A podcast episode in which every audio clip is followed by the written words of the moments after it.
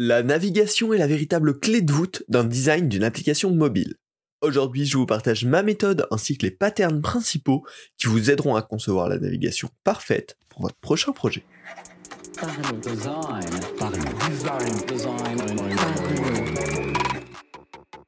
La saison 6 de Parlons Design est sponsorisée par la Kakatoes Academy, la nouvelle façon de se former au design.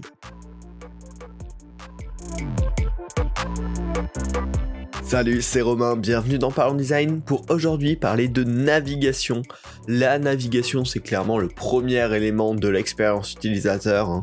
Euh, c'est celui qu'il ne faut surtout pas rater euh, et qui peut euh, complètement biaiser derrière l'expérience d'un utilisateur. La, la navigation, finalement, ça représente le modèle mental que l'utilisateur va apprendre pour utiliser votre service. Euh, ça va être la façon dont il va percevoir aussi votre produit, quelles sont ses euh, grandes features principales, quel est son fonctionnement. Euh, et le but, bien sûr, quand on design cette navigation, c'est de faciliter l'apprentissage avec bien évidemment des patterns connus, mais aussi un modèle bien pensé. Plus il aura été cohérent et pensé avec les utilisateurs, plus forcément bah, il devrait être simple à aborder pour l'utilisateur et simple à vivre au quotidien. La première étape que je vous recommande, bah, c'est tout simplement de modéliser vos contenus et leur structure. C'est vraiment la première chose pour designer la navigation, c'est mapper le contenu, mapper l'ensemble des fonctionnalités présentes sur le produit, euh, mapper aussi l'ensemble des données qu'il faut pouvoir montrer à un moment à un utilisateur. Et l'objectif derrière, ça va être tout simplement de modéliser un modèle mental pour l'application. Comment sont structurés, quelle est la hiérarchie de l'information. Pour ça, il y a une méthode toute simple, ça va être déjà lister toutes les fonctionnalités, tous les flows utilisateurs. Là, ça devrait faire une plus ou moins grosse liste en fonction de l'âge du produit, on va dire. Derrière, il va y avoir un objectif de les grouper par usage, par contexte, par comment finalement, euh, quelle est la logique derrière, qui devrait regrouper certaines features dans certains groupes, comment on devrait faire ça. Euh, notamment, il y a une méthode hyper utile pour ça de recherche utilisateur qui s'appelle le tri par carte. Il y a un épisode du podcast dédié à cette méthode, mais qui en gros invite les utilisateurs euh, à trier tout un ensemble de données et à les grouper euh, par, par groupe logique, on va dire. C'est justement hyper intéressant pour savoir comment les utilisateurs, eux, pensent, bah, quelle est la logique finalement naturelle pour, pour les utilisateurs là-dessus. Et donc, une fois que vous allez avoir défini un peu déjà, euh, dégrossi euh, toute cette liste de contenus, bah, je vous conseille de construire un arbre, tout simplement, euh, en partant de la source, dans ce qui serait euh, la, page d'accueil, la page par défaut de votre application, et derrière de faire un, arbre qui descend dans les sous-sous-pages, dans les sous-sous-sections. et comme ça, bah, vous allez vous dire, ok, à partir de ce point-là, je peux accéder à ça et à ça. À partir de ce, ce point-ci, euh, je peux accéder à ça et à ça, etc., etc. Et donc comme ça, ça va vous permettre de vous dire, ok, cette, euh, cette chose-là est hyper importante, donc ça va être placé au point A. Cette chose-là est moins importante et elle est reliée à ça puis à ça, donc ça va être placé au point C etc., etc. Et donc bien sûr, ça c'est un processus très itératif qui nécessite plusieurs explorations euh, pour tester plusieurs architectures de, votre application. Il n'y a pas de méthode magique à part euh, se creuser la tête, rechercher vraiment à créer un modèle mental unifié, cohérent avec le reste de l'application. Pour ça, il y a plusieurs outils possibles. Il y a bien sûr des outils comme FigJam ou Miro qui permettent de faire euh, ce, type de graphe-là et qui sont assez maniables. Mais ce que je vous recommande fortement euh, pour commencer, en tout cas pour vos premières recherches, c'est d'utiliser le dessin papier ou sur tablette. Euh, pourquoi? Parce que déjà ça évite de passer trop vite à l'idéation visuelle en se disant oh c'est bon le premier modèle que j'ai dessiné on part là-dessus on se pose pas la question go on switch d'onglet sur FigJam on passe à Figma mais surtout ça permet de bien se positionner dans un état de réflexion profonde et pas dans un état où on va euh, très vite, où on bouge les choses un peu dans tous les sens, on casse les choses, etc. Euh, l'avantage d'un dessin papier ou sur tablette, c'est qu'on va avoir tendance à garder l'historique, à copier des choses, à les redéplacer, à les recommencer, et avoir ce travail très manuel qui nous pousse dans un état de, réflexion, euh, en tout cas pour ma part, bien plus profond, bien plus concentré, bien plus focus, euh, donc euh, je vous recommande complètement, en tout cas pour les premières étapes, de passer là-dessus, euh, déjà pour noter l'ensemble des features, pour créer vos premiers arbres, pour créer vos premiers groupes. C'est hyper maniable et c'est beaucoup plus agréable. Et ça tombe bien, parce que cet épisode est d'ailleurs sponsorisé par l'application Concept. mon app préférée pour ce genre d'activité, très clairement. Après l'avoir découvert par hasard il y a plus de deux ans, c'est rapidement devenu mon application préférée pour créer des wireframes et aussi sketcher mes idées. Je les ai donc contactés pour collaborer avec eux. Concepts propose un plan de travail infini, une roue d'outils bien pensée et très graphique, l'export dans de multiples formats, et en plus, toutes les créations sont 100% vectorielles. Donc vous pouvez les importer dans n'importe quel logiciel. Ça ne vous suffit pas, vous pouvez profiter d'un nombre de calques illimité, d'une gestion idéale des palettes de couleurs, ainsi que d'une bibliothèque d'objets vectoriels. C'est vraiment l'outil parfait pour rédiger des notes ou dessiner des idées sans aucune contrainte. Je vous le recommande à fond. L'app Concept est gratuite au téléchargement et disponible sur iPad, tablette Android ou PC Windows compatible. Le lien de téléchargement est en description. Euh, voilà, testez, c'est absolument génial. Revenons au podcast, revenons à l'épisode avec la étape suivante. Une fois qu'on a bien mappé nos contenus, ça va être de choisir notre pattern de navigation principal adapté il existe plusieurs patterns euh, bah, déjà utilisés hein, par, la plupart des applications et le but bien sûr pour simplifier la courbe d'apprentissage c'est de réutiliser ces patterns existants euh, qui bah, simplifieront euh, tout simplement la découverte à l'utilisateur. Choisir sa nav, c'est vraiment le gros morceau qui aura un impact long terme. Et c'est une chose aussi, si on la fait évoluer trop souvent, qui peut causer des désagréments côté utilisateur. Alors je vous ai listé les trois patterns euh, les plus communs. Le premier c'est bien sûr la tab bar, donc la fameuse barre du bas avec plusieurs icônes pour switcher entre plusieurs sections de l'application. C'est celle qu'on retrouve sur Instagram, sur Twitter, sur Netflix, sur Amazon, sur la majorité des applications. En fait, elle est idéale pour faciliter l'accès aux grandes sections de votre produit. Elle va très rapidement donner une overview à l'utilisateur de OK, quels sont les grands espaces de l'application, quelles sont les grandes choses que je peux faire c'est un pattern hyper connu des utilisateurs aujourd'hui qui est accessible à une main, euh, même sur un énorme téléphone vu que ça se situe en bas.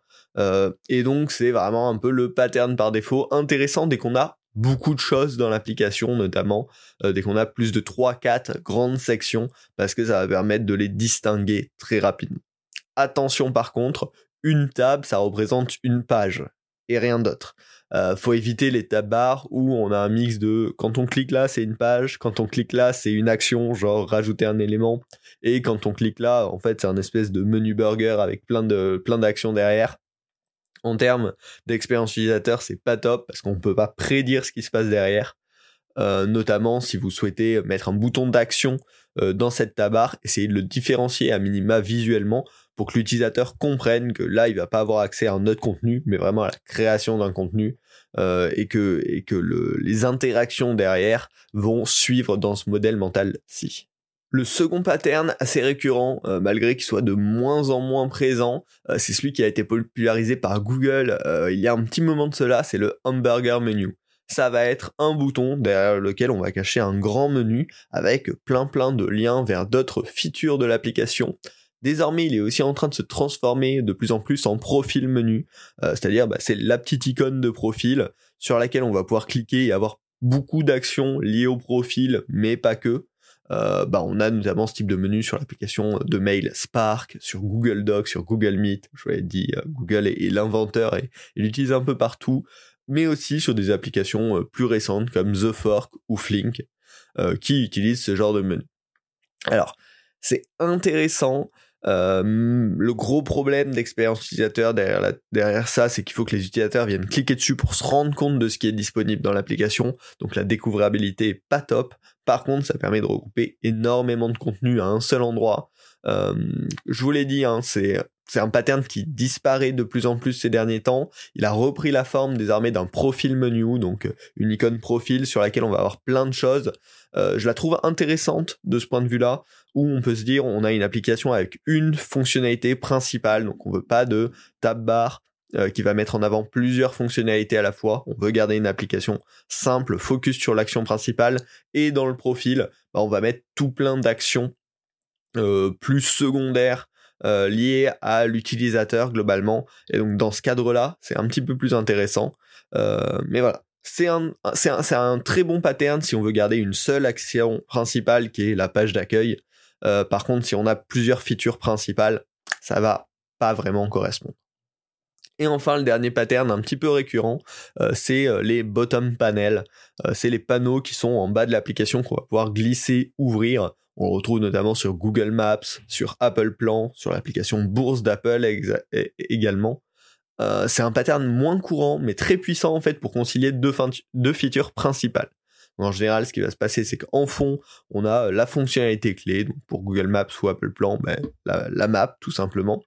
Et euh, sur un niveau 2, on va avoir la deuxième fonctionnalité euh, qui est accessible depuis un panneau glissant depuis le bas, donc un panneau glissant qu'on voit déborder, qui est accessible au bas de l'écran et qu'on va pouvoir ouvrir ou refermer pour avoir euh, d'autres informations.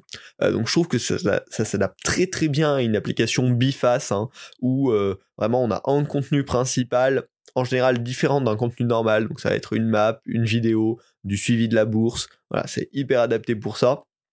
Et qu'on veut donner accès à une feature secondaire, euh, la, deuxième fonctionnalité de l'application.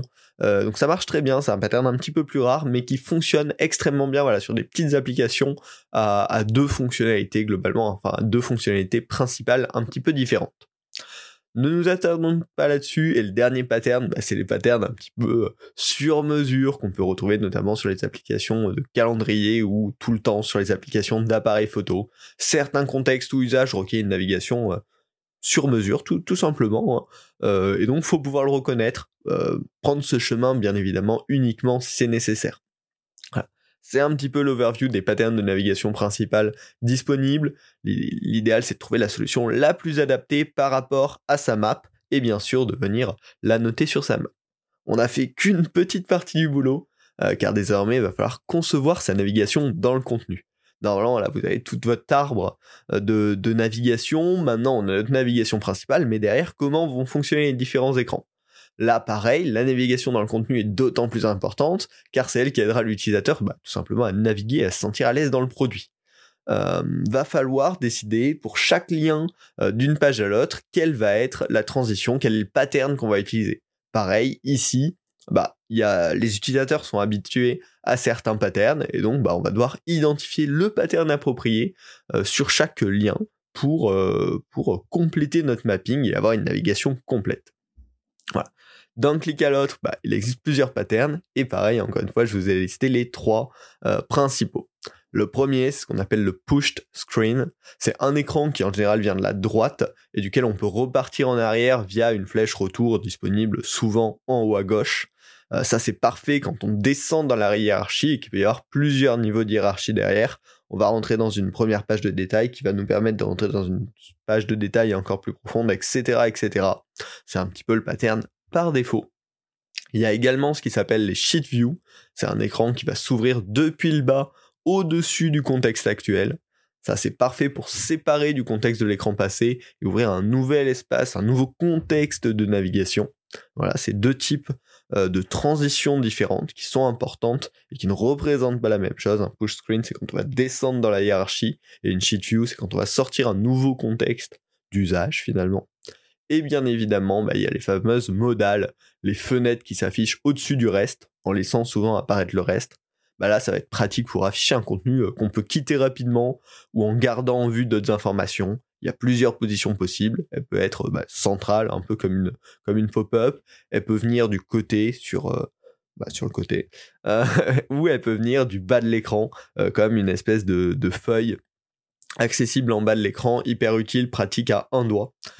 Ces trois patterns principaux existent, il en existe d'autres plus rares selon les contextes, mais globalement ce que je vous conseille, voilà, c'est sur votre petit mapping d'annoter euh, quel type de transition, quel type de d'écran, enfin de, de pattern de navigation vous allez utiliser à chaque fois parce que c'est hyper important que ce soit très consistant et ça va vous permettre aussi de mieux classer les différentes fonctionnalités de votre application. Voilà. Une fois que tout ça est fait, vous avez un mapping complet, prêt à être designé visuellement, euh, tout en correspondant à un modèle mental bien cohérent, bien établi pour de bonnes raisons. Pas juste parce que là on se dit oh, on va faire venir l'écran de la droite ou venir l'écran du bas, mais bien parce qu'on sait pourquoi ça correspond à ce contexte-là et, euh, du coup avoir voilà un modèle mental parfait derrière penser sa navigation en amont, euh, pour moi, c'est vraiment le secret pour avoir une expérience cohérente. Hein.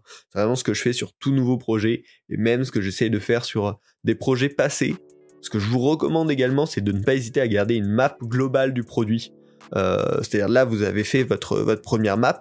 Au fur et à mesure du temps, ça va évoluer, de nouvelles fonctionnalités vont s'ajouter, des réorganisations vont être faites. Bah, c'est hyper pratique de, garder justement cette carte du produit. Ça permet de bien se repérer, de s'assurer aussi que ce modèle mental est bien suivi et pas trituré dans tous les sens à chaque mise à jour. Euh, donc c'est une pratique que je vous recommande absolument. Si le podcast vous a plu, n'hésitez pas à vous abonner. Et si c'est déjà fait, à le noter en laissant un petit 5 étoiles sur Spotify, sur Apple Podcast ou sur votre plateforme de podcast préférée. Euh, et puis, bien évidemment, le lien pour découvrir l'application Concepts gratuitement euh, est en description. C'est vraiment un super outil. Je l'utilise personnellement. Hein. C'est pour ça que je les ai contactés. donc, je ne peux que vous le recommander. On se retrouve la semaine prochaine pour un nouvel épisode. Salut